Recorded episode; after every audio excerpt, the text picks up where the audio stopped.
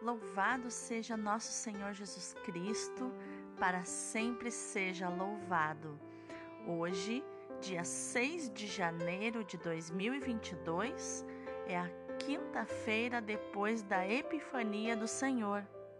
E hoje nós celebramos Santa Rafaela Maria, a fundadora da Congregação das Escravas do Sagrado Coração de Jesus dedicadas à adoração ao Santíssimo Sacramento e ao cuidado das crianças. Santa Rafaela Maria, rogai por nós. A leitura de hoje é da primeira carta de São João, capítulo 4, versículos 19 até o capítulo 5, versículo 4. Caríssimos, Quanto a nós, amamos a Deus porque Ele nos amou primeiro. Se alguém disser, amo a Deus, mas entretanto odeia o seu irmão, é um mentiroso, pois quem não ama o seu irmão, a quem vê, não poderá amar a Deus, a quem não vê. E este é o mandamento que dele recebemos: aquele que ama a Deus, ame também o seu irmão. Todo o que crê que Jesus é o Cristo nasceu de Deus, e quem ama aquele que gerou alguém, amará também aquele que dele nasceu. Podemos saber que amamos os filhos de Deus quando amamos a Deus e guardamos os seus mandamentos, pois isto é amar a Deus, observar os seus mandamentos. E os seus mandamentos não são pesados, pois todo o que nasceu de Deus vence o mundo. E esta é a vitória que venceu o mundo, a nossa fé. Palavra do Senhor, graças a Deus. O salmo de hoje é o 71. As nações de toda a terra hão de adorar-vos, ó Senhor. Dai ao Rei vossos poderes, Senhor Deus vossa justiça ao descendente da realeza. Com justiça ele governe o vosso povo, com equidade ele julgue os vossos pobres. Há de livrá-los da violência e opressão, pois vale muito o sangue deles a seus olhos. Hão de rezar também por eles sem cessar, bendizê-lo e honrá-lo cada dia. Seja bendito o seu nome para sempre, e que dure como o sol sua memória. Todos os povos serão nele abençoados, todas as gentes cantarão o seu louvor. As nações de toda a terra hão de adorar-vos, ó Senhor. O evangelho de hoje é Lucas capítulo 4, versículos do 14 ao 22a. Naquele tempo, Jesus voltou para Galiléia com a força do Espírito, e sua fama espalhou-se por toda a redondeza. Ele ensinava nas suas sinagogas e todos o elogiavam. E veio à cidade de Nazaré, onde se tinha criado. Conforme seu costume, entrou na sinagoga no sábado e levantou-se para fazer a leitura deram-lhe o livro do profeta Isaías. Abrindo o livro, Jesus achou a passagem em que está escrito: O Espírito do Senhor está sobre mim, porque ele me consagrou com a unção para anunciar a boa nova aos pobres. Enviou-me para proclamar a libertação aos cativos e aos cegos a recuperação da vista para libertar os oprimidos e para proclamar um ano da graça do Senhor. Depois, fechou o livro, entregou-o ao ajudante e sentou-se. Todos os que estavam na sinagoga tinham os olhos fixos nele. Então começou a dizer-lhes: Hoje se cumpriu esta passagem da Escritura que acabastes de ouvir. Todos davam testemunho a seu respeito, admirados com as palavras cheias de encanto que saíam da sua boca. Palavra da salvação, glória a vós, Senhor. Então, quais os tesouros que nós podemos encontrar nos textos de hoje? Nesse texto da primeira leitura, entrelaçam-se dois temas: o amor cristão, versículos 19 ao 21 da primeira leitura, e a fé em Jesus, componentes de um único mandamento, versículos do 1 ao 4 e do capítulo 3, o versículo 21. O amor e o ódio são inconciliáveis. O amor cristão conhece três relações: o amor de Deus para conosco, o nosso amor para com Deus e o nosso amor para com os irmãos. O amor a Deus e aos irmãos estão intimamente ligados. Quem ama a Deus, ame também o seu irmão, diz o versículo 21. E João diz mais ainda que o verdadeiro amor a Deus se manifesta no amor aos irmãos. Aquele que não ama o seu irmão a quem vê, não pode amar a Deus a quem não vê, nos diz o versículo 20. O amor cristão tem a sua origem em Deus, porque ele nos amou primeiro, diz o versículo 19, e nos amou como verdadeiros filhos. Ele tomou a iniciativa de nos amar e tomou a iniciativa de amar principalmente os pecadores, pois onde abunda o pecado, superabunda a graça de Deus, que a graça vem do seu amor. Como eu tenho falado essa semana, não há nada que nós possamos fazer que aumente o amor de Deus por nós ou diminua o amor de Deus por nós. Porém, há uma liberdade onde, sentindo esse amor, eu fico livre para corresponder esse amor de Deus. Uma vez que eu sinto esse amor, eu sinto a necessidade não de retribuir, porque é impossível retribuir um amor tão imenso, mas eu posso corresponder do modo que me é possível hoje, no aqui e agora. E é essa parte que me cabe, corresponder ao amor de Deus e assim gerar amor. Não foi o ser humano que alcançou a Deus com seu amor, mas o contrário. Deus veio ao nosso encontro em Jesus. Jesus disse: Quem me vê, vê o Pai. Se amamos os outros, temos a prova real de que Deus nos alcançou. É fácil ser tentado a se refugiar no amor de Deus, esquecendo os irmãos. É uma delícia, né? Desfrutar do amor de Deus, mas precisamos conviver. Como disse o filósofo, o inferno são os outros, nunca sou eu. Né? A culpa é minha e eu boto em quem eu quiser. Tudo é motivo para não conviver, para rejeitar os irmãos, para me sentir superior, para me sentir grande, para sentir que eu sei mais, que eu sou mais que eles. E se eu me refugio na esfera do divino, me desinteressando pela esfera humana, é, isso é uma prática dos gnósticos, né? da gnose, que é uma filosofia é, antiga que conflita diretamente com o cristianismo. É pela fé que sabemos que Deus nos ama. O, a pessoa fiel que se sente amada por Deus, que se deixa amar por Deus, ela nasceu de Deus, como diz o versículo 1, e ama o Pai e o Filho, mas também todos os irmãos, nascidos de Deus porque ela entende que maus ou bons, todos podem pertencer.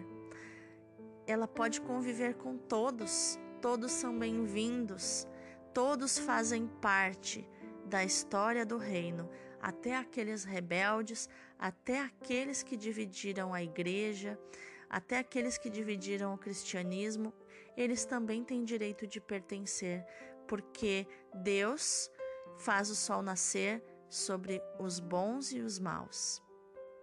Só a fé e o amor, nascidos da filiação divina, permitem ao cristão vencer tudo quanto se opõe a Cristo, vivendo os seus mandamentos. Isso está nos versículos 3 e 4.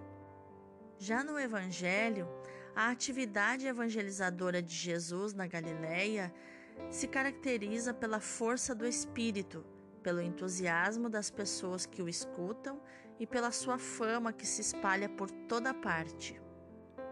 Na sinagoga de Nazaré, Jesus lê e interpreta Isaías 61, do 1 ao 2, aplicando o texto à sua própria pessoa, a si mesmo, e fazendo dele o texto programático da sua ação como Messias. É neste momento que Jesus se assume publicamente como o Messias prometido desde Isaías, profetizado por Isaías 400, se eu não me engano, 400 anos antes deste acontecimento. Com Jesus começa de fato o ano jubilar dos judeus, conforme Levítico 25:10. Com Jesus desceu o Espírito de Deus sobre a terra, que traz a salvação para a humanidade. Jesus disse: Cumpriu-se hoje esta passagem da Escritura que acabais de ouvir, nos diz o versículo 21. O Espírito consagrou Jesus como Messias o reino que anuncia será a verdade, a liberdade e a novidade do mundo, que fará nascer naqueles que o escutam e seguem. O povo fica admirado com as suas palavras e dá testemunho de Jesus, como nos diz o versículo 22. A libertação trazida por Jesus se destina particularmente aos pobres, aos oprimidos, aos prisioneiros e aos cegos, porque são os mais disponíveis para acolher a sua mensagem e a ação do Espírito de Deus. Porque os estudiosos, os sábios e os inteligentes estavam muito ocupados com o seu status, com a forma com que eram honrados pelas ruas onde passavam, é, com a sua falsa imagem de perfeição. Eles não tinham tempo para cuidar daquilo que era realmente importante. A palavra de Jesus é uma alegre notícia de vida nova para todos os seres humanos. Mas é uma palavra exigente, que comporta a cruz e a ressurreição. É no mistério pascal que o crente encontra a plenitude e a comunhão com Deus. É este o êxodo todo ser humano deve realizar na sua vida, se quer também colaborar na libertação dos irmãos, viver no Espírito e participar da glória de Jesus Cristo ressuscitado. Plenitude e comunhão com Deus. É o que eu costumo falar para você é a intimidade com Deus. É um relacionamento de intimidade com a Santíssima Trindade, como nos diz Teresa de Jesus. Um relacionamento com Ele sem máscaras, sem mentiras. Ele conhece teu coração, Ele conhece teus pensamentos, Ele sabe tudo sobre você, tudo que você pensa, tudo que você sente. Toda vez que o rejeita, toda vez que o ama, ele sabe tudo. Mas ao mesmo tempo ele te ama tanto que respeita a tua liberdade e ele quer ouvir de você as coisas.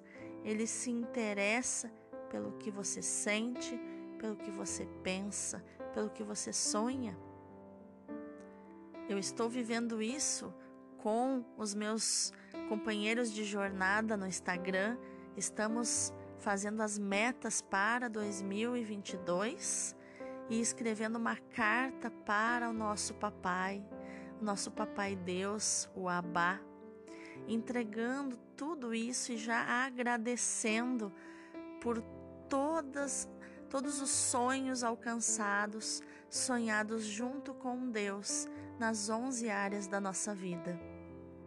Tá sendo uma delícia sonhar junto com Deus para guardar essa carta e tornar a abri-la só no dia 30 de dezembro de 2022, quando vamos ler e vamos olhar aquilo que se realizou, aquilo que o Senhor permitiu realizar-se e vamos partilhar numa live como foi essa experiência e escrever a próxima carta. Então, na sinagoga, Jesus diz: Cumpriu-se hoje esta passagem da Escritura que acabais de ouvir.